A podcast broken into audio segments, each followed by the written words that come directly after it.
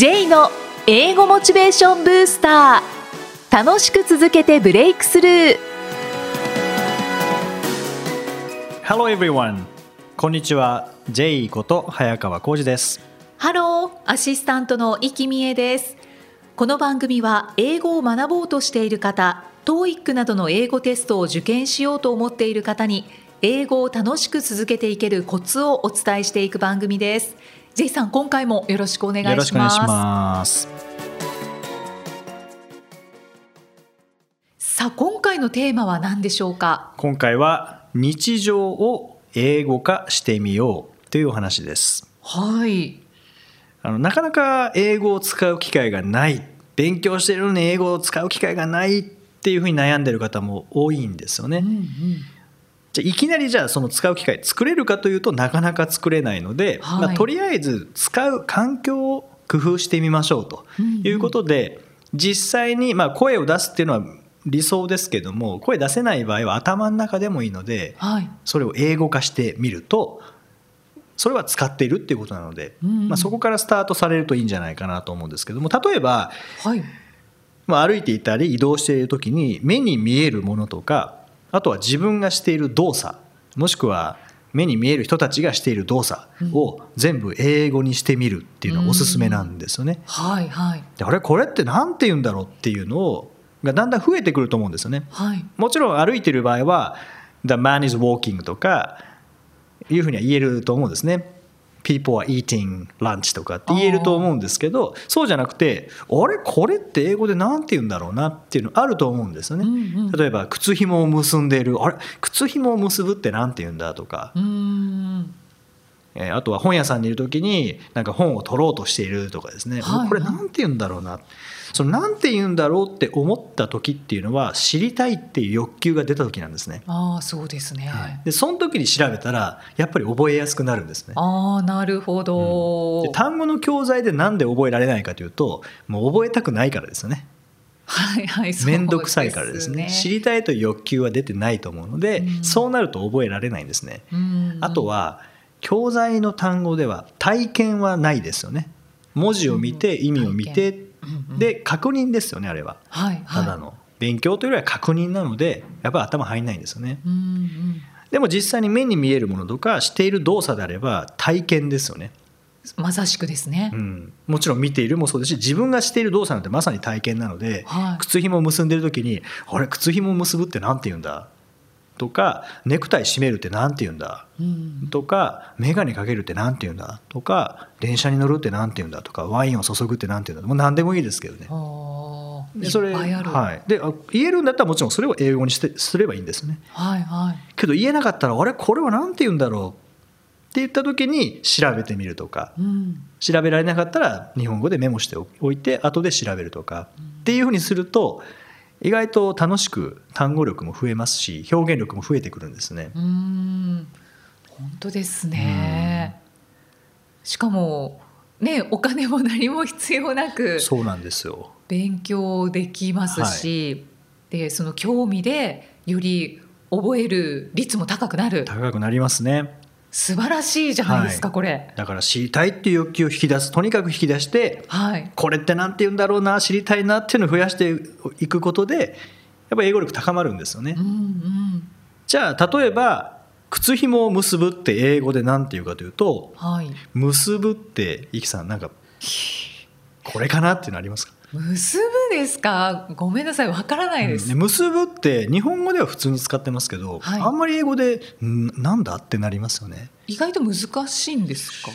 えーこれタイっていうんですけどね。タイを結ぶっていう意味なんですけどもまあ靴紐はシューレースっていうんですけどね。はいはい。でタイ例えば、まあ、シューレース靴紐は左と右ありますので、うん。複数形になって「tie my shoelaces」うーんっていう言い方するんですよね。はい。あタイで結ぶかですよね。シューレースっていうんだ靴紐っていうのは教材で見てもうんあんまりえーってあんまりないかもしれないですけど 実際に体験を通すと、はい。あなるほどねってなるんですよね。う。んうんあとはワインを注ぐだったらまあワインはワインだろうな。注ぐってなんて言うんだろうなってなった時に、ねああ注ぐでもワインだけじゃなくて水も注ぐし牛乳も注ぐしいろいろ注ぐよなビールも注ぐよなじゃあなんて言うんだろうなで調べると、うん結構覚えやすくなったりするんですね。うん今すごいい知りたいって思ってます今ですよね。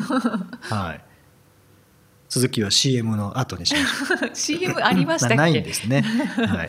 えー、pour っていうんですね。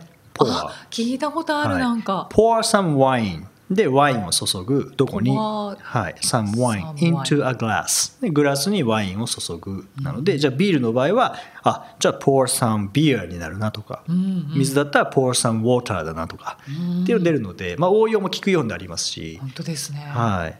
ポアはい、pour ですね。あと空き缶を潰す。例えば缶ビール飲んだ後に、はい。あの缶潰したりしますよね、はいはい。だから空き缶潰すってなんて言うんだろう、まあ、缶は can でいいだろうな。潰すってなんて言うんだ？うんで調べてみると意外と簡単だったりするんですね。クラッシュだったりするんですね。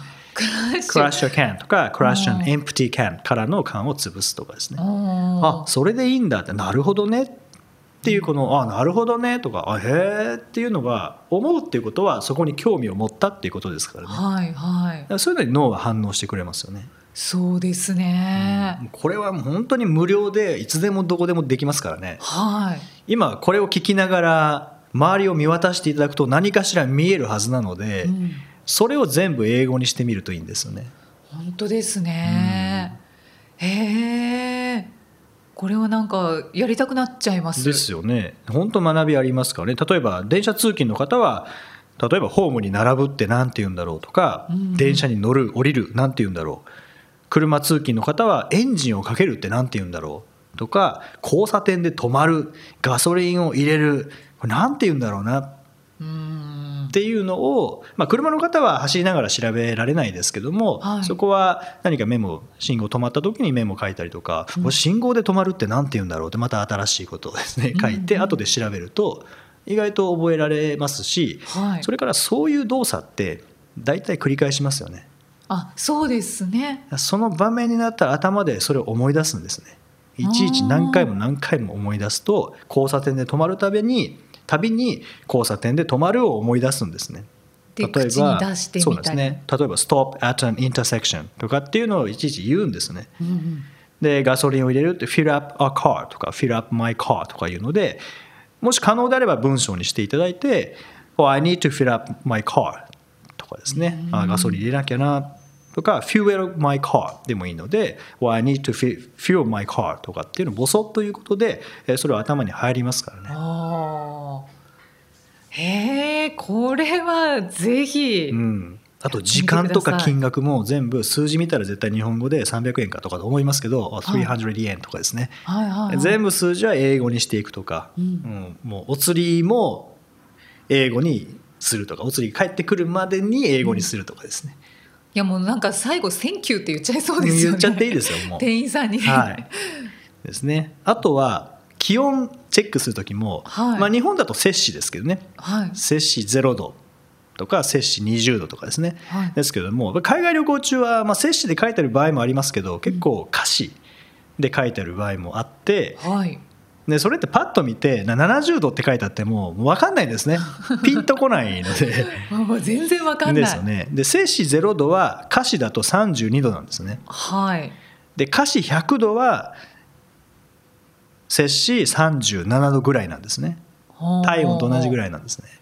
もうそれって旅行中まあなんかピンとこないので、はい。もう例えばスマホの設定を摂氏じゃなくて歌詞にしてしまうとかですね、いうふうにするとやっぱり慣れですからね。旅行中もそうです。最初の日はよく分かんないですけど、はい。1週間も旅行しててずっと歌詞を聞いてればあこれは74度だから明日はこのぐらいかなってなんとなく分かるんですね。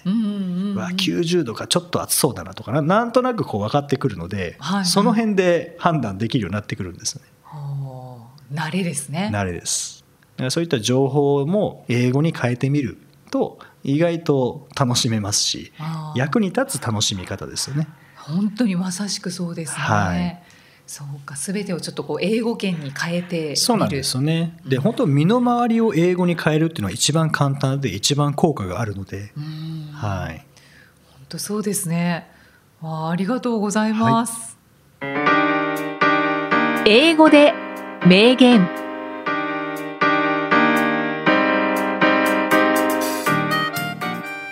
は毎日配信している J さんの単語メールボキャブラリーブースターから著名人の名言を英語でご紹介いただきます。J さん今回の名言は何でしょうか？はい、今回はアイン・ランドアインランドっていうアメリカ人の小説家の言葉です。はい。A creative man is motivated by the desire to achieve, not by the desire to beat others. A creative man is motivated by the desire to achieve, not by the desire to beat others. へえあクリエイティブマンはい、そうですね。まあちょっと長かったので大変ですけど、はい。クリエイティブな人というのは、はい。他人に勝ちたいという欲求ではなく、はい。達成したいという欲求によってやる気を出している。うーん全然違う欲求ですね。ですね。他人に勝ちたいだと比較ですからね。そうですうねん。これだとあの劣等感につながる場合もありますからね。勝てなかった場合。はい。で勝てた場合もそこで成長止まっちゃうので。うんうん。やっぱりこれを達成したいんだとか、まあ、比較するなら昨日の自分と比較するとかですね。うん。いう方がまあ健康的な感じでいけるんじゃないかなとは思うんですけどね。そうですね。はい。勝ち負けにこだわると、結構自分が辛くなりますね。なりますよね、うん。本当そうですよね。まあもちろん憧れとか目標とかあの人みたいなのに置くのはいいとは思うんですけどね。はいうん。はい、でもそれが勝ち負けってなるとうん。ちょっと、うん、どうかなっていうのがありますよね。そうですね。勝ち負けになると足を引っ張りたくなる可能性ありますからね。あ確かに、うん。なんか本当にこうやましい気持ちがそ出てきますよね。やっぱ自分にはそうなってほしくないですもんね。そうですやっねぱり、うん。まあ、そんな気分にこうなってしまいそうになる時もありますが、うん。うん達成したいとかあのこういうふうになりたいとかそういう方の欲求の方がなんかこう、うん、確かに健全に。成長できそうですねそうですね。それにそっちの方が成長早いんじゃないですかね。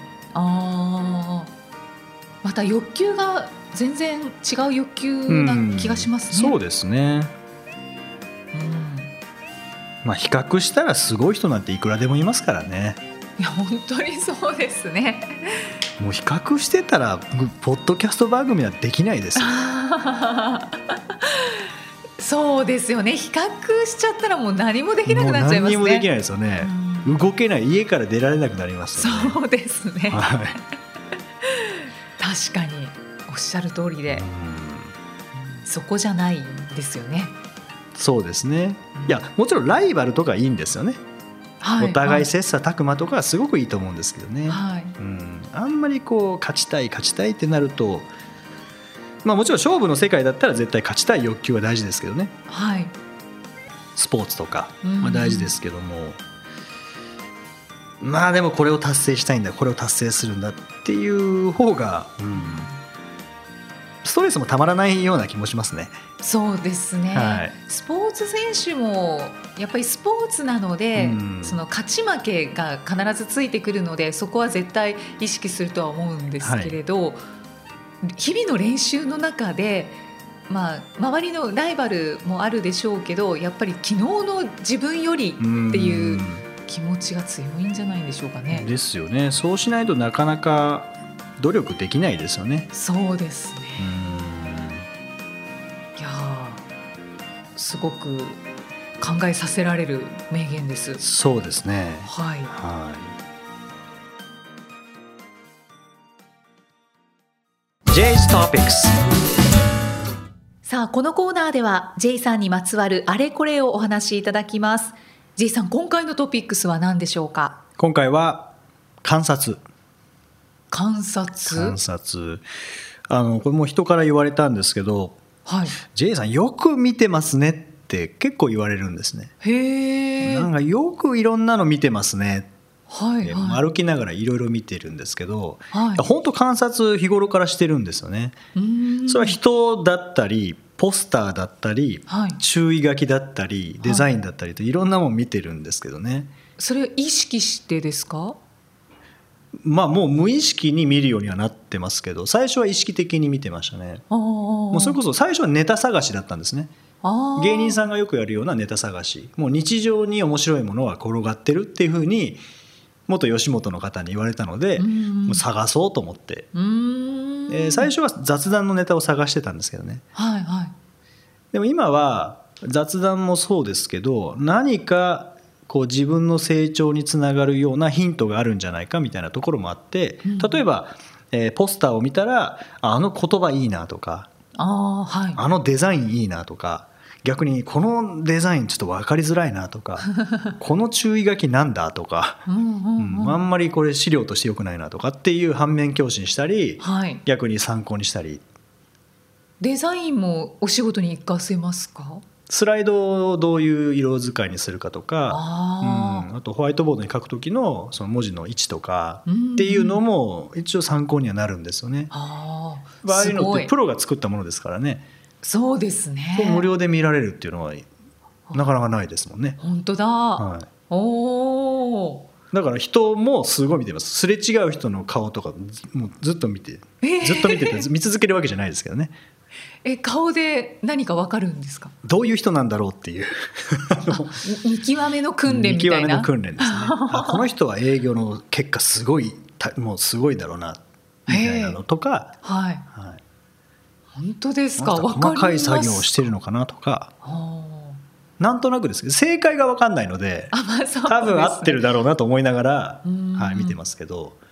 それは正解がわかるのはあれですね。J さんの講座とかセミナーに来られた方々で第1回の初対面でうん。パパパッとこういう人かなって。そうですね。で後で何されてるんですか？みたいなので分かるケースもありますけどね、はいはい、はい、大体合ってたりしますか？あんまり聞く機会がないので、ああ、うん、気になりますねそこ。気になりますけどね、はい、でも別に正解が知りたいわけでもないので、うんうんうん。はい、あなんかこういう歩き方いいなとか、へえ、うん。なんかできるビジネスマンみたいだなとか、はいはい、うん、なんかそういうのを見たりとか。あそうなんですか、それはじゃあ全てはなんか仕事につながってるんですかね？うんそうですね。そうですね。あとまあ観察何なんですかね？よくわかんないですけどね。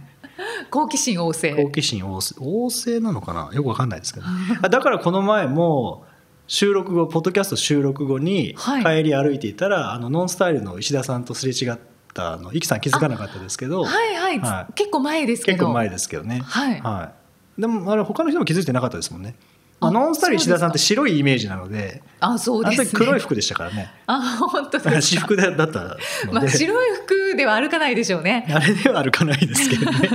はい。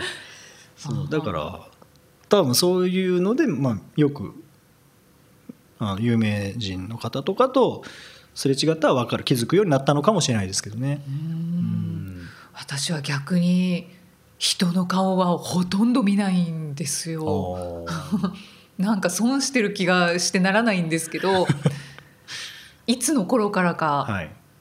あの多分自分の性格もあるのかもしれないですけど目線を勝手に気にしてた自分がいたのでもう人の顔を見ない。あ、あ僕もでも気にしてました、ああそうですか、うんし中学生高校生ぐらいの頃は嫌でしたね。うんうん。だからなんか見なくなってただそのポスターとか、うん。何気なく飾ってある写真とか、はそういうのはすごい見ますあそうなんですね。けどね。それ何かに生かすんですか？あそうですね。生かしたりしてますあね。あじゃあ一緒ですね。そこは一緒かもしれないですすねね。次人でやってみると面白いですよ。なんかあのーなんだろうじじーっと見られてる時とかもじっとは見ないですけどね。あるあるんですよ逆にあ逆になんか見られてた？っていうあ、イキさんだって思われたのかもしれないですい。やそれはないと思いますが、うん、まあでもそれも多分自分の勘違いだと思うんですけどでもなんか人の目が怖いのかなまあ、うんどうですかね。あでも観察はすればするほどなんか観察力は高まってくる気はしますけどね。じゃあやってみます。ぜひ。はいあと言葉遣いとかあその言葉遣いいいなとかあはいはいあその言葉の響きいいなとか、うんうんその声のトーンいいなとかなんかこういうのもありますよね。あ、それはありますね。はいそれはよく、はい、私も勝手にもうそれは無意識ですね。はい、あこの声で挨拶すると相手は多分気持ちよく返しやすくなるだろうなみたいなのとか。キャッチボールで言えばボールを胸元に投げると相手は取りやすいだろうなみたいなのもこの声のトーンとかはい。声の大きさもそうですし、はいあと言葉どういう単語を使うかとかっていうのもありますもんね。ありますね。ほう、観察って面白いですね。観察は面白いですね。ただでできますからね。今日だから今日の話の内容は全部ただですよね。本当ですね。あの5月ゴールデンウィークが終わって、はい終わったところで、うん無料出血サービスみたいな。そうです。5月病もこれで治していただくと。無料でワクワクしましょうみはたいな。い。ポッドキャストも無料ですしね。そうですよ。何でもできますね無料で。本当ですうね。ん第106回お送りしてまいりました。えー以前第97回98回で佐藤千佳さんのインタビューの回をお送りしたんですけれども、はいこのインタビューの回を聞かれてのご感想をはい。いただきましたので、はいご紹介させていただきますトミーさんありがとうございますあっという間に聞き終えて楽しかったです英語がすごくできるなぁと思う方でもすごく努力した時を乗り越えているという勇気をいただけるのと同時に周りにも不登校不就職の子供を持つ親は少なくない現代に一見厳しそうでこういう子供の守り方育て方自立のさせ方もあるんだと勉強になりましたというご感想ですはい。ありがとうございます。佐藤千佳さんに聞いてもらいたいですねそうですね。あの連絡しておきます。はい、よろしくお願いします。あの佐藤千佳さん女性の方なので、はい。ね、女性の方なのかななんて思ったんですけれど、ですかトミねー。さん、はい。えーまあ男性にも女性にも響くお話たくさんあったと思いますし、確かにそうですね。あのそれこそまだ聞いてない方もいらっしゃるかもしれませんので簡単にお話しすると、はい、えー佐藤千佳さん中学校なかなかやっぱこう人間関係で悩んでいた時に、えー学校に行かれなくなってしまったって言った時にご両親がじゃあ海外行くっていうですね、うんうん、なかなかそこまでは言えないですもんねきっと。そうですねで。それを海外行くっていう提案に対して行くとうん言って海外に1年間行ったという佐藤さんのその判断決断っていうのもいや聞いてて本当すごいなって思いましたね。しかも英語力ゼロで行きましたからね。うん。もう行ってみたいっていう気持ちだけで。ですね、まあ、そういう教育っていうのも本当あるんだなっていうのは僕も思いましたね。はい。本当にインタビューは、ね、また違うこういろんな学びがありますので、ね、インタビューの回たくさんありますので、はい。ぜひ他も聞いてみてください。はいさあこの番組ではご質問ご感想を随時お待ちしています。メッセージは J さんのアメブロ英語モチベーションブースターの中のポッドキャスト下にお問い合わせフォームがありますのでお気軽にお送りください。また J さんのツイッターの方にメッセージやご質問を送っていただいても大丈夫です。ご紹介させていただきます。来週の配信はお休みとなりますのでまた6月にお会いいたしましょう。それでは J さん。OK thank you for listening. See you next time. バイバイ Bye bye. この番組は提供株式会社ラーニングコネクションズプロデュースキクタスナレーション生きみえでお送りしました。